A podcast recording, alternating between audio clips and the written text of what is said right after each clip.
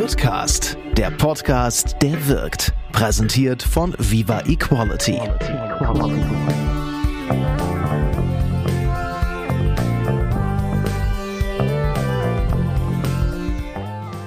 Gibt es etwas Besseres, als ein kaltes Bier zu trinken, oder wer es mag, auch ein warmes Bier zu trinken, aber ein Bier zu trinken und dabei auch noch Gutes zu tun? Wahrscheinlich nicht und genau darüber spreche ich heute mit Lisa Wiedemuth. Lisa baut für Quartiermeister die Stiftung auf, die Quartiermeister Stiftung GUG. Lisa und ich sprechen über viele unterschiedliche Dinge. Wir sprechen über Transparenz, denn ihr werdet es vielleicht wissen und wenn nicht, dann guckt auf die Internetseite von Quartiermeister. Die machen wirklich alles transparent. Die machen sehr, sehr transparent, was mit dem Geld passiert, was mit dem Umsatz passiert, wo welches Geld hingeht, wer wie daran beteiligt ist. Wir sprechen über die Strukturen, wie Quartiermeister aufgebaut ist. Wir sprechen über Vision, wo soll es hingehen, wo sind sie eigentlich gerade. Und wir sprechen auch über die Frage, ist das eigentlich gut, Leute dazu zu animieren, mehr zu trinken, damit man hinterher mehr spenden kann? Ich finde das eine total spannende und auch eine berechtigte Frage. Hört rein, ich wünsche euch viel Spaß.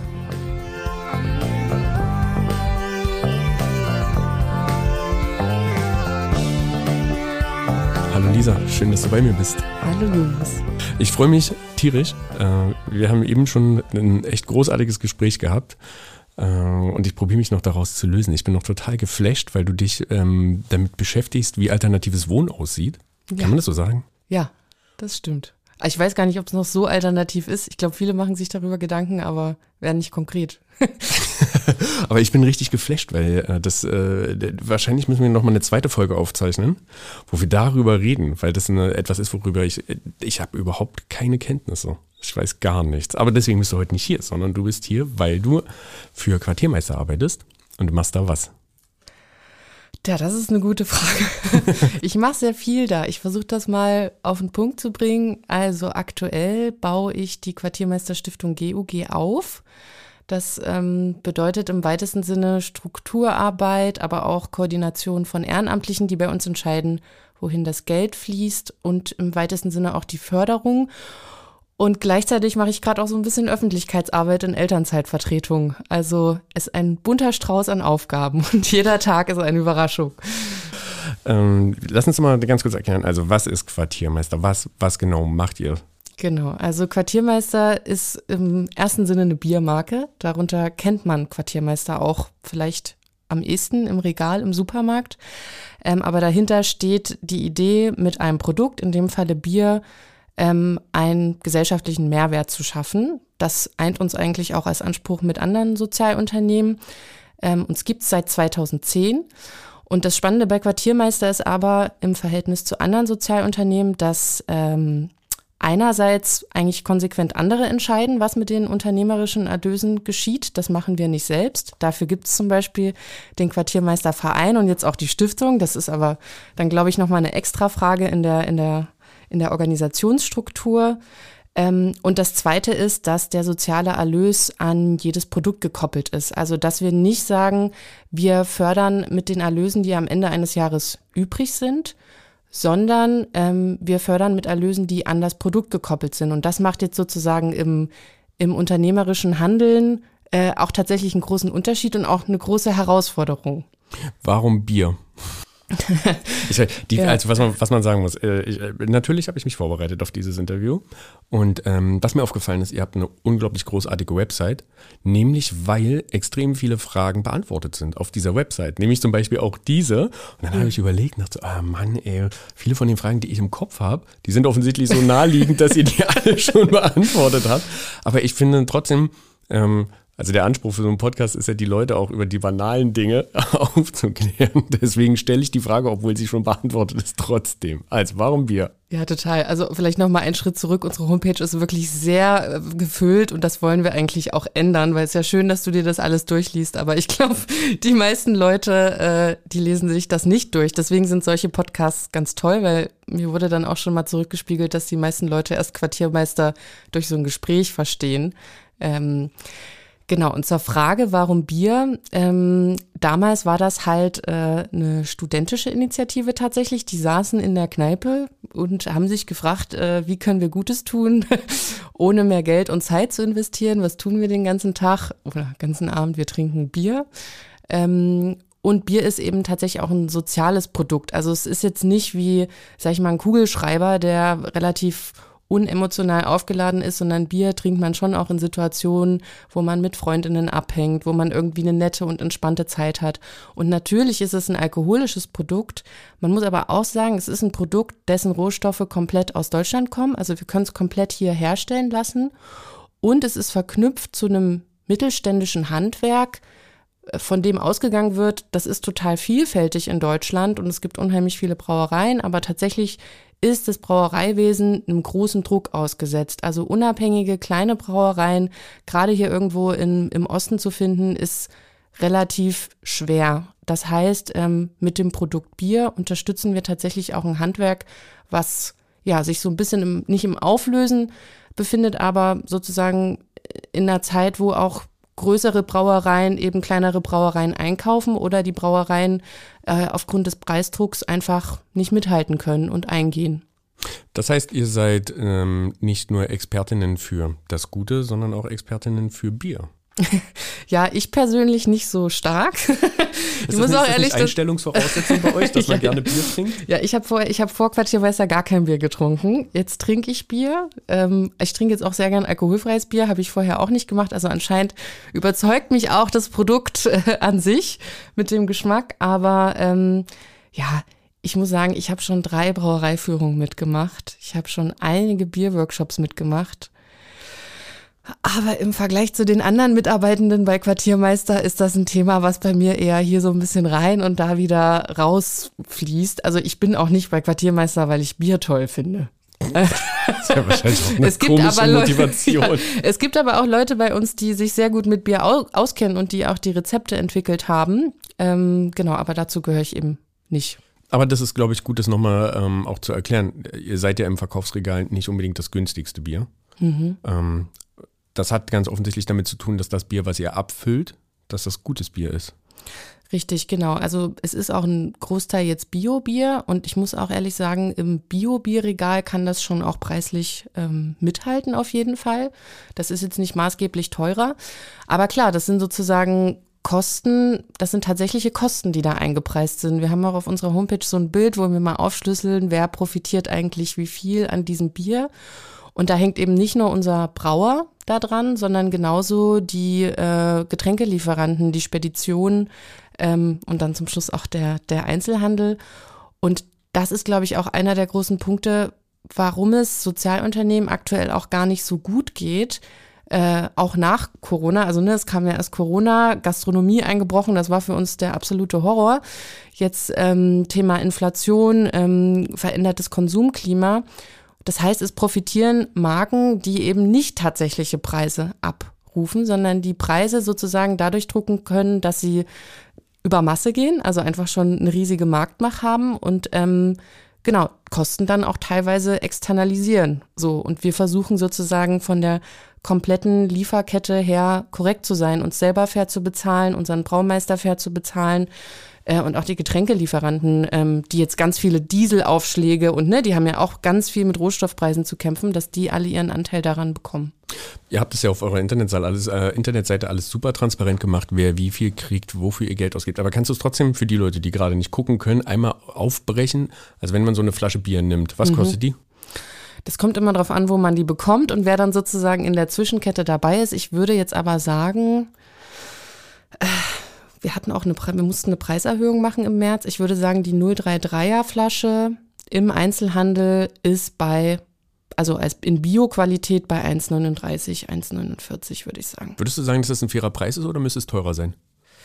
Ähm, da, puh, also es könnte für uns als Quartiermeister auch teurer sein, aber das können wir gerade einfach nicht ähm, umsetzen. Also das Preiserhöhungen sind immer Themen, die wurschteln sehr viel durcheinander. Man denkt immer so, ach, das sind jetzt irgendwie nur drei Cent pro Flasche, aber das macht einen Unterschied und ähm, deswegen muss man da sehr vorsichtig sein. Ähm, ein Preis wäre dann gut, aber das hängt auch von ganz vielen anderen Faktoren ab, wenn Quartiermeister am Ende des Jahres ein großes Plus macht, weil das machen wir aktuell tatsächlich nicht. Und das ist aber wieder unser Ziel. Das hatten wir vor Corona schon erreicht und das müssen wir jetzt wieder erreichen. Ein kleiner Hinweis in eigener Sache. Der Goodcast wird von uns mit viel Liebe für dich produziert. Bitte gib uns ein bisschen Liebe zurück und vergiss nicht, den Podcast zu abonnieren und zu bewerten. Auch über Kommentare freuen wir uns. Okay, und jetzt zurück zu der Frage. Also, mhm. wie ist es aufgeschlüsselt? Also, wir haben den äh, Braumeister, der verdient ungefähr 20 Prozent an dem Bier. Dann haben der Braumeister ist der Hersteller des Bieres. Der Hersteller des Bieres. Das sind bei uns zwei verschiedene Brauereien, das muss man auch dazu sagen. Also wir versuchen immer regional zu produzieren. Das heißt, die Biere, die man jetzt in Berlin, Leipzig und Dresden und im Umland bekommt, kommen aus der Stadtbrauerei Wittichenau. Das ist eine unabhängige Familienbrauerei. Und im Süden arbeiten wir aber mit einer Genossenschaftsbrauerei zusammen, mit einer anderen. Es wird jetzt auch gerade Ziel sein, tatsächlich noch eine dritte Brauerei ähm, zu akquirieren. Einfach um auch diese Lieferwege dann wieder kurz zu halten. Das, man ähm, könnte sich jetzt quasi bewerben als Brauerei. das stellt man sich so einfach vor. Also diese Brauereisuche ist äh, auch ein, ein, ein, immer ein endles Thema, weil genau, also unser Anspruch ist, dass die Brauerei unabhängig ist. Der nächste Anspruch ist, dass sie eine Bioqualität herstellen kann und der dritte ist, dass sie auch nach unserem Rezept braut. Und da fällt schon mal sehr viel weg. Und jetzt muss sie noch in einer spezifischen Region sein. Wo muss sie sein?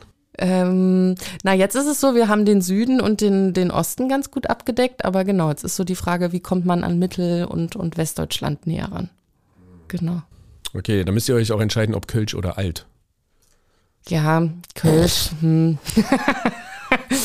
Also, wobei, nee, ich will gar nicht gegen Kölsch haten. Ich finde Kölsch auch lecker. Das ist so ein Sommergetränk. So ein bisschen wie Limo trinken.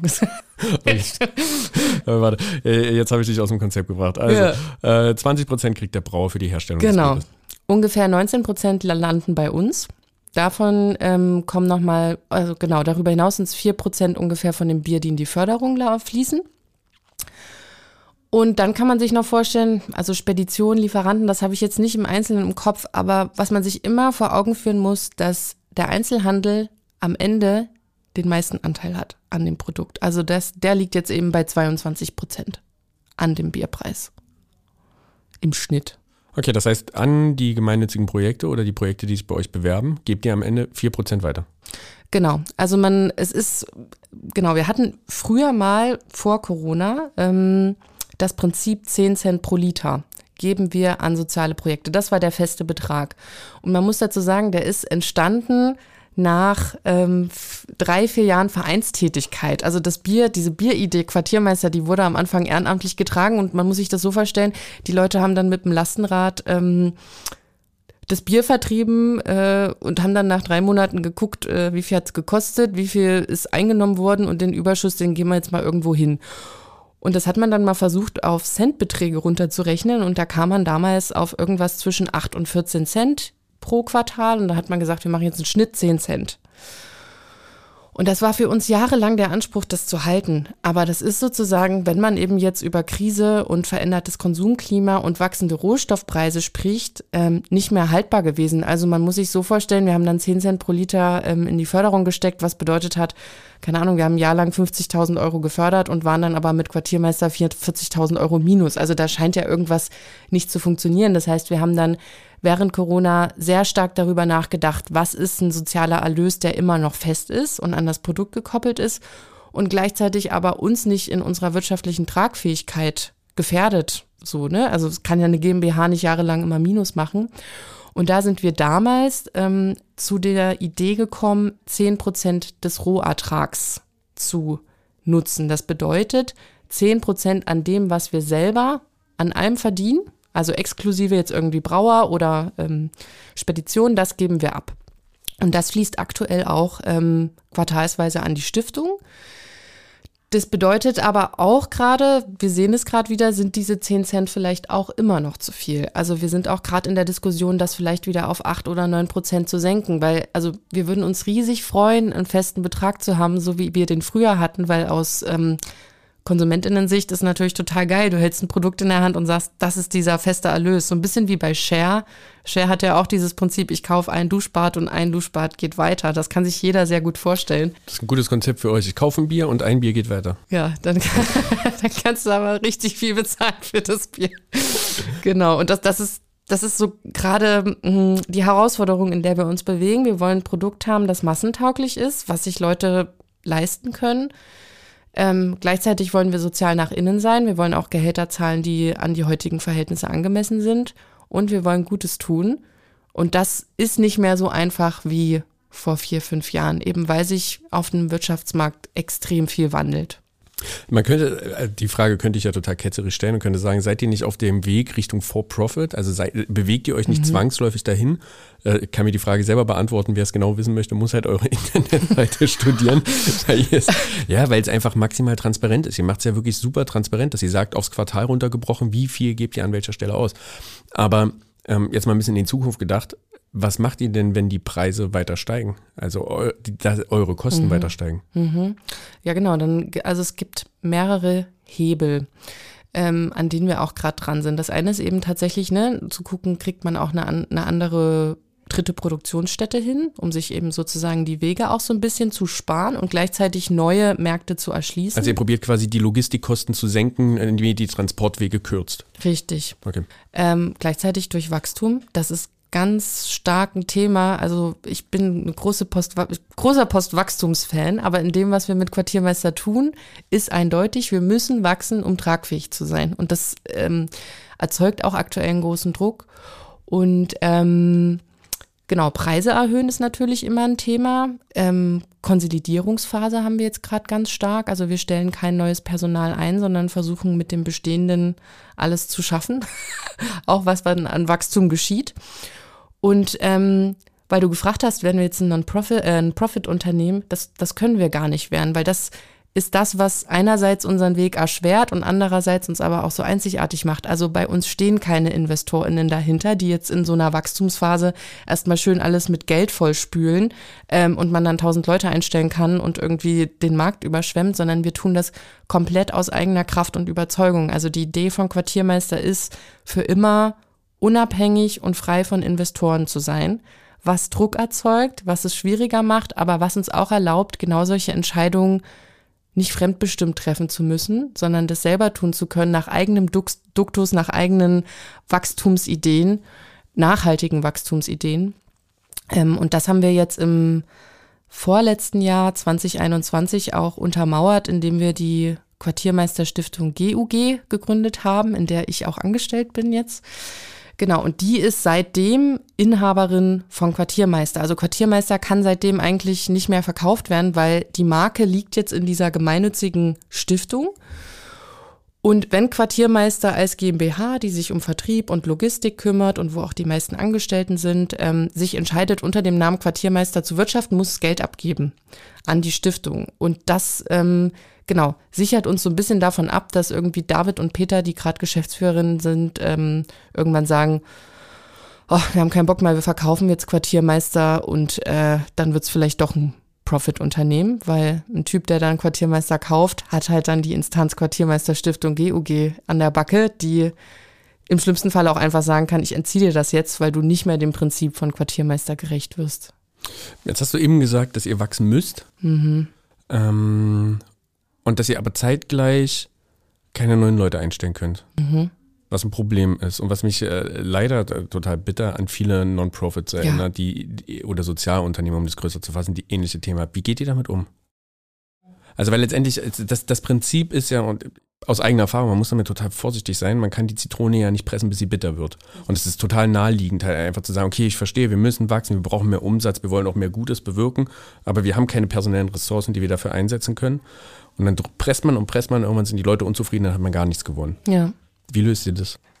Genau, also das kann man jetzt noch gar nicht beurteilen, weil wir haben ja jetzt erst mit dieser Phase angefangen. Vorher waren wir komplett auf Wachstumskurs und wir haben auch während der Pandemie keine Leute entlassen. Also das, wir, wir konnten zusammenhalten, was im Vergleich zu anderen Unternehmen da schon ein ganz schön guter Punkt war. Ähm, ja, wie gehen wir damit um? Wir reden sehr viel.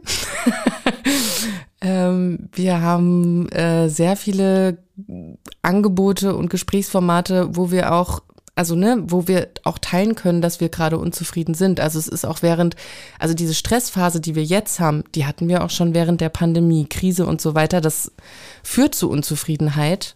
Wir sehen aber, bisher ist noch keiner gegangen. Also das zeigt ja so ein bisschen, dass wir zumindest eine Unternehmenskultur hat, die Leute hält, die immer noch an die Sinnhaftigkeit der Sache glauben und die diesen Stress, den ich auch persönlich sehr stark habe, aushalten, gerade so.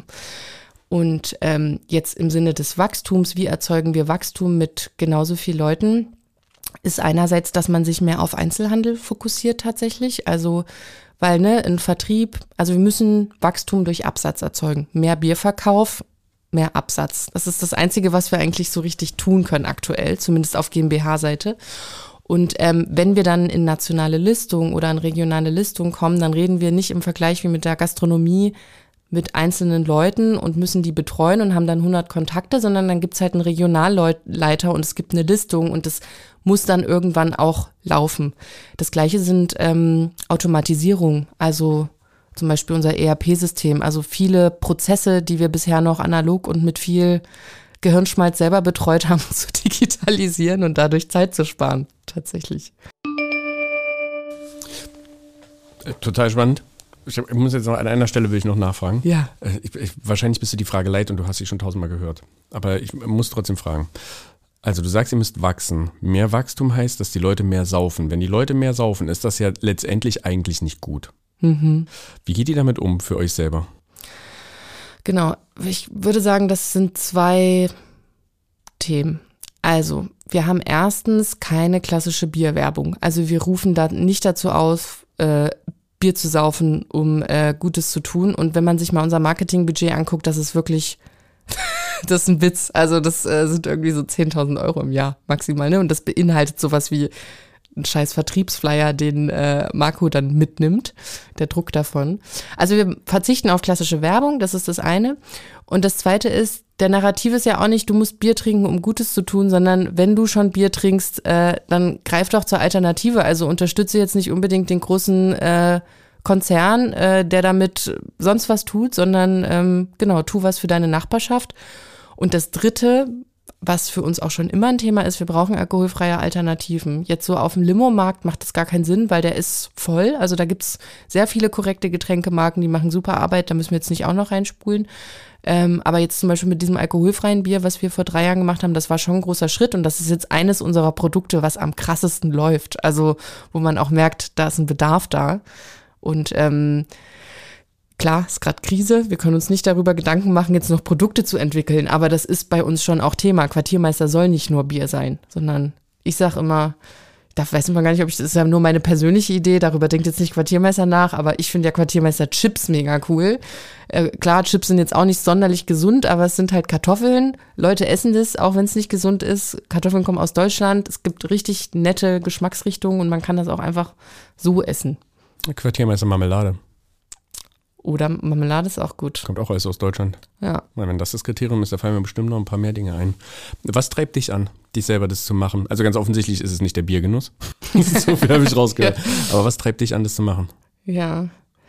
Ähm, Aktuell treibt es mich jetzt tatsächlich weiter an, dass ich zeigen will, dass das funktioniert. Also ich habe so eine äh, so ein ähm, Gefühl in mir drin. Ich habe jetzt vier Jahre Krise erlebt, so und ich will diesen Moment erleben, dass das, dass ich da rausgehen kann und Leuten zeigen kann, doch, das geht. Also ihr könnt ein Produkt herstellen, ihr könnt euch selber fair bezahlen, ihr könnt wirtschaftlich tragfähig sein und ihr könnt Gutes tun. Das ist das, was mich antreibt, weil ich krieg so oft immer äh, so zweifelnde Leute. Ne? Viele feiern Quartiermeister total, aber es gibt auch Leute, die mir sagen, das kann doch gar nicht funktionieren. Und gerade kann man denen noch nicht sagen, dass es funktioniert, weil wir eben an so vielen Stellschrauben finanziell auch werkeln. Ähm, aber ich will denen zeigen, dass es funktioniert. Und was mich sonst auch antreibt, ist genau dieses eigentlich insgesamt Social Entrepreneurship, in, den, in das ich nur so auch über Zufall ähm, reingeflutscht bin und ich mittlerweile der Meinung bin, das ist einer der größten Hebel für Veränderung. Also ich bin eigentlich Kulturarbeiterin, ich komme eigentlich aus den aus einer ganz anderen Ecke und zu sehen, dass ich eigentlich nicht mit Kultur oder Politik ähm, verändern möchte, sondern dass man vor allen Dingen super viel in Wirtschaft verändern muss und kann. Und das treibt mich an. Also da will ich Teil von sein. Ja. Das ist großartig, man merkt richtig, dass du dafür brennst.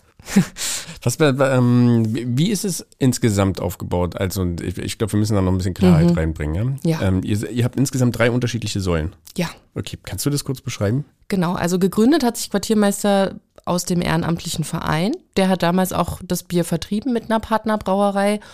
Und das hat aber irgendwann nicht mehr geklappt. Also man hat festgestellt, äh, Vertrieb und alles, was so eigentlich Verbindlichkeit und ähm, Professionalität verlangt, das kann man nicht ehrenamtlich machen. Und da haben sich Peter und David damals gesagt, die im Vorstand waren vom Verein, wir versuchen das jetzt als erst GBR und dann als GmbH. Also wir lagern die Prozesse, die den Bierverkauf und die Vermarktung anbelangen, in eine wirtschaftliche Einheit.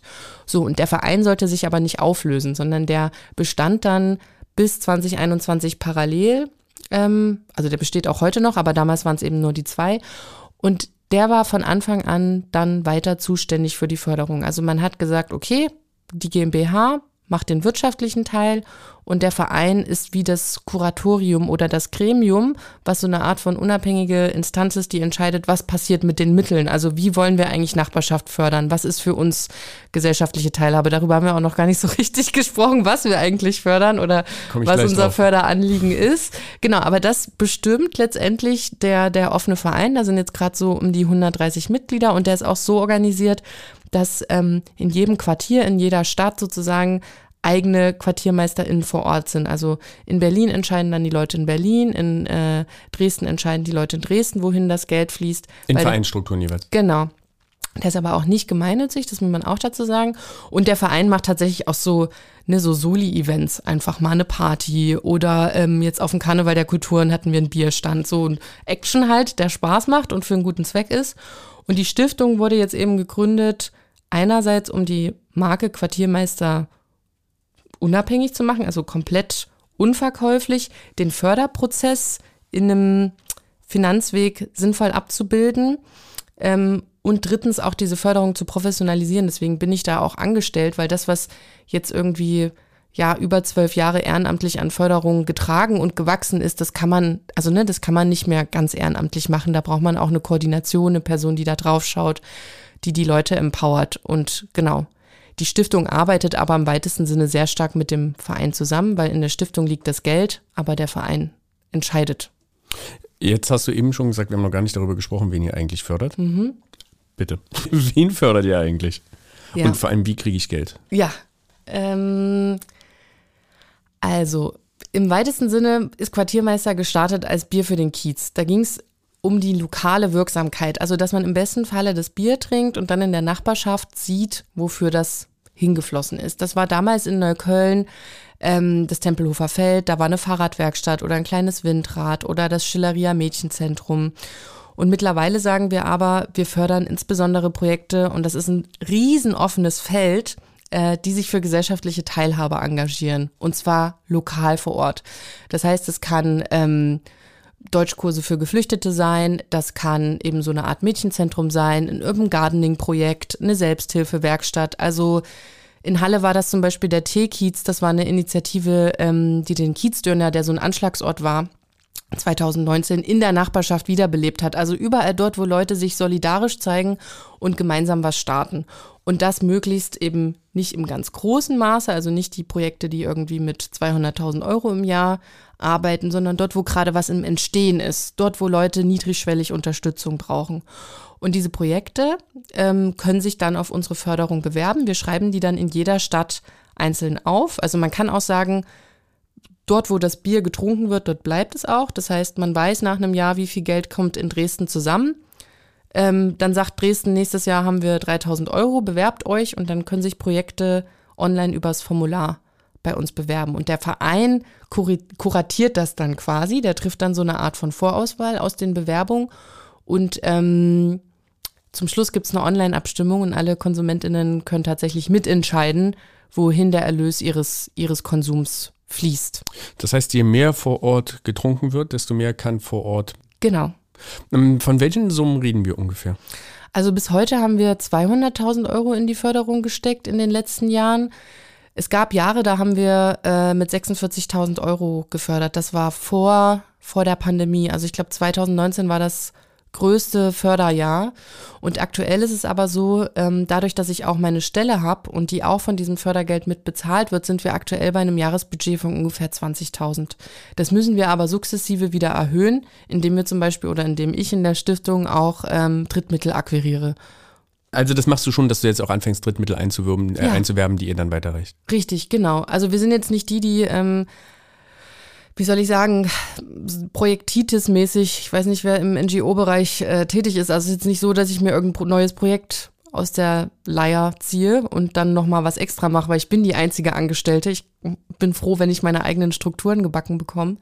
Aber genau, wir haben letztes Jahr zum Beispiel von der Deutschen Stiftung für Engagement und Ehrenamt unseren Förderprozess digitalisiert. Ähm, oder- 100 Mal digital. Genau, da waren wir auch. Wart ihr da auch dabei? Nein. Nee. Genau. Also äh, über solche Sachen, ne? Also Modelle, die helfen, unser, das, was wir eh schon tun, zu skalieren und zu stabilisieren. Ja, es ist ganz gut, das kann man, glaube ich, den Leuten, die zuhören, einmal sagen, dass die Deutsche Stiftung für Engagement und Ehrenamt, kurz DSEE, ähm, regelmäßig große Förderrunden macht, auf die man sich bewerben kann, wie zum Beispiel das Projekt, ich habe es jetzt eben so reingeworfen, Ja. aber auch 100 Mal digital. Genau, das, äh, da kann man ruhig einen Blick drauf werfen. Das heißt, ihr sucht euch aber vor allem kleine Projekte aus, die ihr unterstützt. Richtig, weil die Fördersummen, die wir pro Projekt austeilen, auch nicht so hoch sind. Ne? Das sind irgendwie 1000, 2000 Euro. Das, was wir am meisten mal gefördert haben, waren 9000 Euro pro Projekt. Das war auch vor der, vor der Pandemie. Da hat ein Projekt einfach jeden Monat 1000 Euro bekommen. Aber das Spannende ist, und das unterscheidet uns auch stark von anderen Fördermittelgebern, es ist für alles einsetzbar. Also du kannst damit deine laufenden Mietkosten bezahlen, genauso wie du dir was Neues anschaffen kannst oder jemanden mit Honorar bezahlst. Du kannst das in einem anderen Förderantrag als Eigenanteil einbringen. Also uns geht's eher darum, was tut das Projekt Gutes und nicht, was haben jetzt diese 1000 Euro sozusagen konkret da, ne, ist ja schön, wenn man da mit einem Brunnen baut oder wenn man da mit irgendwas Konkretes hat, aber ich kenne es ja selber aus der Projektlandschaft, meistens fehlt es an allen Ecken und man möchte eigentlich das finanzieren, was man eh schon tut und dafür ist unsere Förderung sehr gut, weil wir auch im Nachgang keine Mittelbelege anfordern. Also man kriegt dann die Summe sozusagen ausgezahlt und kann das auch für sein eigenes Projekt ein bisschen als Spielgeld verwenden, wenn sich doch mal was in einem anderen Finanzantrag oder so ändert. Was glaubst du, warum nicht mehr Brauereien so ein Modell fahren, wie ihr das macht? Weil eigentlich ist es doch total naheliegend. Also, wenn ich mir das angucke, du scheinst mir einen glücklichen Eindruck zu machen. Ich ähm, würde unterstellen, das weiß ich nicht, äh, aber ich unterstelle es jetzt einfach, dass ihr alle fair bezahlt werdet. Ähm, wahrscheinlich habt ihr ein Gremium, wo das ausgehandelt wird? Genau, wir haben Gehaltsrat. Das, also den haben wir. Und ich möchte aber der Transparenz nochmal sagen, es ist nicht so, dass wir zufrieden sind. Also der Punkt ist, ähm, bei uns herrscht vollkommene Transparenz, so wie sie nach außen ist, auch nach innen. Das heißt, als Gehaltsrat kann man auch schon sagen, man kriegt Zahlen und sieht, da ist nicht mehr so viel Spielraum. Also wir haben zum Beispiel letztes Jahr gesagt, normalerweise haben wir unsere Gehälter jährlich erhöht ähm, um, um eine Prozentzahl und das ging dieses Jahr nicht. Und dann war sozusagen die gemeinsame Absprache, alle arbeiten jede Woche zwei Stunden weniger fürs gleiche Gehalt als Kompromiss. Ähm, solche Sachen werden in diesem Gehaltsrat besprochen, aber es ist nicht so, wenn man nicht einen riesigen Kuchen hat, dann kann man auch nicht so viel verteilen. Ja. Aber okay, ich, also ich verstanden, ihr habt einen Gehaltsrat, ihr äh, knubbelt irgendwie eure Gehälter aus. Mhm. Ihr- Das ist Spiel nach oben, das habe ich auch verstanden.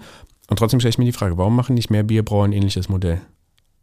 Wenn es doch so naheliegend ist. Also, dass ich ein Teil davon, und das scheint mir marginal zu sein. Ich, also, du hast gesagt von 4%. Mhm. Das scheint- ist ja marginal. Warum machen es nicht mehr? Also ich habe eher das Gefühl, es machen auch immer mehr. Also das ist auch eines der größten, ich will jetzt nicht sagen Gefährdungen, aber auch Herausforderungen im Social Business Sektor, dass halt viele klassische Unternehmen über CSR-Maßnahmen genau solche Kampagnen fahren. Und dann geht halt eine, ein Konsument in den Laden und sieht irgendwie 5% oder 5 Cent von diesem Bier oder 10 Cent von diesem Joghurtbecher fließen jetzt in ein soziales Projekt. Ah, krass, also, ja, verstanden. Du setzt es quasi auf die gleiche Stufe wie aufforsten, äh, den Regenwald aufforsten. Nee, eben nicht. Nein, Also- nein, nein, nein, nein, also von der Denke her. Nein, Ja, nein, genau. versteh mich nicht falsch. Also von der Denke her sagst du, okay, da ist eine große Brauerei, die hatten ein ähnliches Konzept, weil die forsten halt einen Regenwald auf. Aber stellt das für euch, für euer Konzept ernsthaft eine, eine Konkurrenz dar? Aus Konsumentinnen-Sicht ist es kaum zu unterscheiden. Da bräuchte man jemanden, der, so wie du, sich auf die Homepage wurschtelt und sich alles genau anguckt und auch die Zahlen. Also das ist auch das Einzige, was man schaffen kann. Man kann durch Transparenz sich davon abgrenzen, dass das bei den einen eben eine Art von klassischer Kampagne ist, weil wir wissen, KonsumentInnen legen mehr Wert auf äh, soziale Verantwortung auch in ihrem Produktkauf. Deswegen machen wir das jetzt einfach mal auch. Ich will niemanden ankreiden, dass da keine guten Absichten verfolgt werden, aber es ist keine Verhältnismäßigkeit. Also ich kann keine Müllermilch 10 Cent pro Joghurtbecher äh, Kampagne mit einem Quartiermeisterkonzept vergleichen, weil das für die einfach eine klassische Marketingausgabe ist und weil sie Nachhaltigkeit auch nicht ganzheitlich verfolgen. Also ne, ich habe ja vorhin von den Preisen, von der fairen Bezahlung in der Lieferkette gesprochen.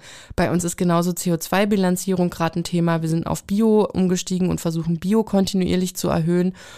Und wir haben keine Eigentümer am Ende, die äh, von Anteilen profitieren. Keine Ahnung, AktienteilhaberInnen oder eben, ne, einfach InvestorInnen. Ähm, und da würde ich schon mal so gerne wissen, wie hoch ist jetzt der Anteil von diesem 10%, 10 Cent Joghurtbecher äh, im Vergleich zu dem, was Person XY am Ende des Jahres an, äh, an, an Eigenkapital da rausholt, ne?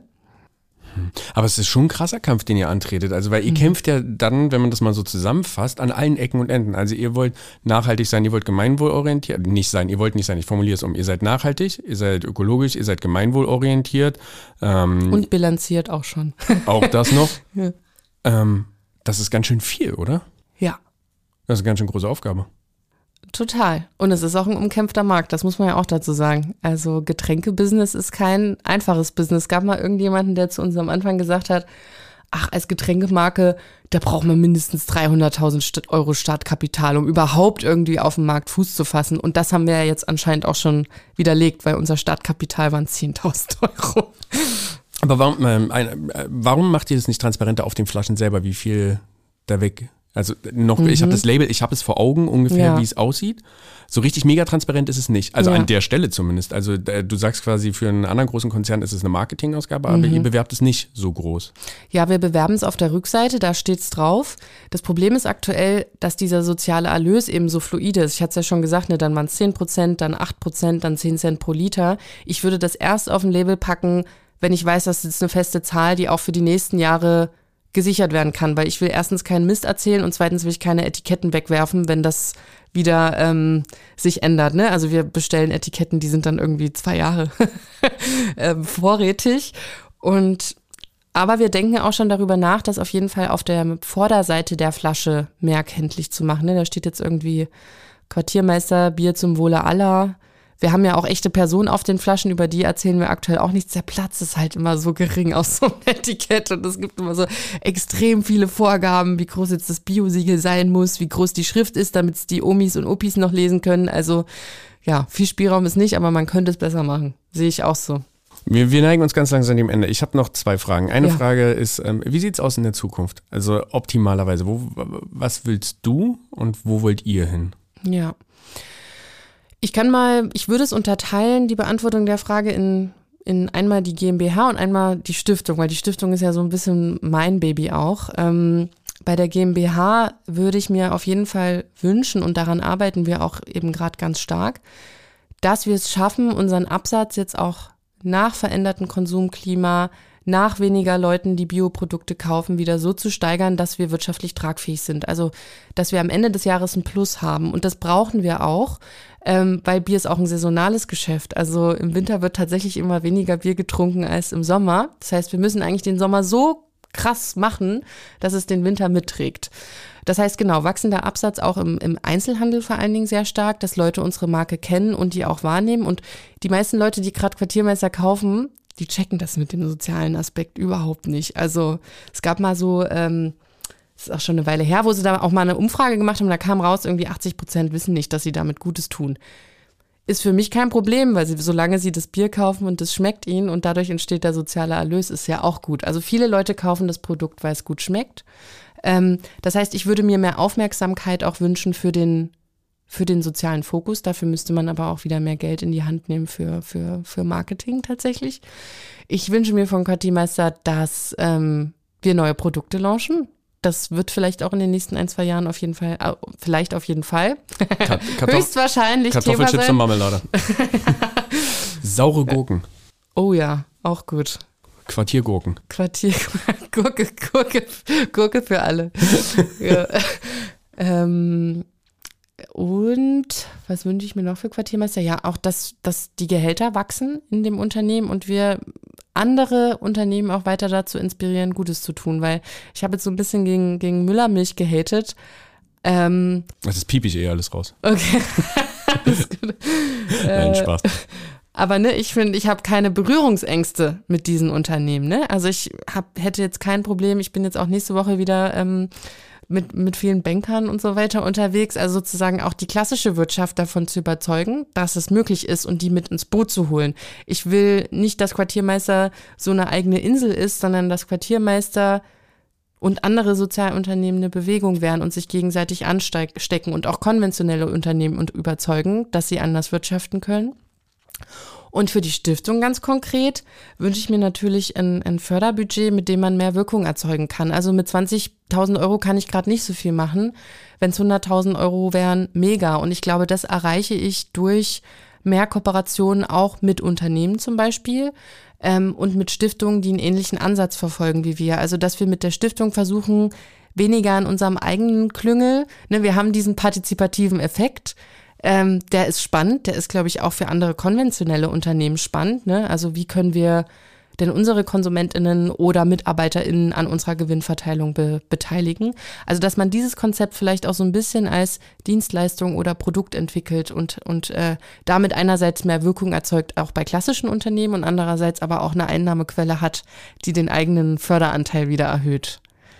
War jetzt ein bisschen kompliziert, was? Nö, es war, war gut. Es waren, waren viele Wünsche. Ich hoffe, dass die alle wahr werden. ja. äh, ich habe noch einen Wunsch. Ja. Ja, ich weiß, dass du vorhin im Zug, als du hergefahren bist, hast du eine Folge vom Goodcast gehört. Vielleicht ja, hast du bis zum mehrere Ende gehört. sogar. Hast du bis zum Ende gehört? Ja. Dann weißt du, was dich erwartet. Mit welchem Song Ja. möchtest du diesen Podcast beenden? Oh Gott, das war auch meine größte Frage. Ich bin so froh, dass ich das gehört habe, weil wenn du es mir jetzt einfach so gestellt hättest, das wäre mir total schwer gefallen. Äh, ich mu- muss ja zugeben, ich bin äh, ein totaler Eurovision-Fan und ich liebe Popmusik, ähm, aber das ist dann so ein bisschen vielleicht nischig und dann bin ich aber auf die Idee gekommen, dass ich eigentlich Madonna mit Ray of Light ziemlich geil finde, weil das vereint so ein bisschen Pop, aber auch elektronische Musik und dieses Lichtstrahlthema äh, passt vielleicht auch gut zu Quartiermeister aktuell, dass wir auf diesen Lichtstrahl hinzugleiten. Voll gut. Danke, dass du hier warst. Ja, danke dir, Julius.